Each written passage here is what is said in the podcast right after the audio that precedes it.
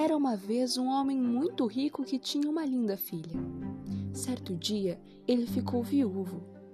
Pensando no futuro de sua filha, o viúvo rico resolveu casar-se novamente. Infelizmente, acabou casando-se com uma mulher que tinha duas filhas muito invejosas e más. A partir de então, a menina começou a sofrer muito. Passou a ter de vestir roupas velhas e feias. Teve de trabalhar de madrugada até a noite, lavando e cozinhando. As irmãs faziam de tudo para magoá-la. Como estava sempre suja, as irmãs passaram a chamá-la de Cinderela. Certo dia, porém, o rei promoveu uma festa que deveria durar três dias e convidou todas as moças do reino, a fim que durante a festa o seu filho escolhesse uma noiva.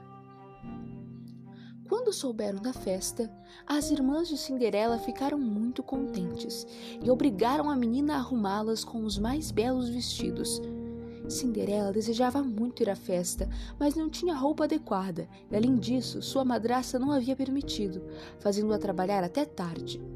Cinderela então ficou em casa chorando de tristeza.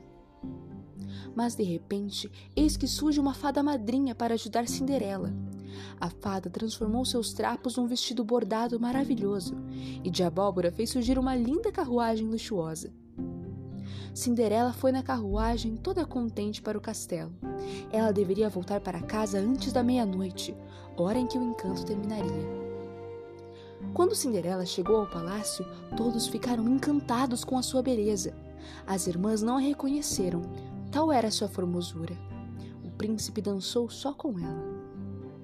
Cinderela estava tão feliz que não percebeu o tempo passar. Quando deu meia-noite, ela saiu correndo da festa o príncipe tentou acompanhá-la, mas não conseguiu. Na saída, Cinderela acabou perdendo seu sapatinho de cristal. O príncipe, apaixonado pela moça, recolheu o sapatinho e disse: A jovem cujo em pé couber esse sapatinho será minha esposa.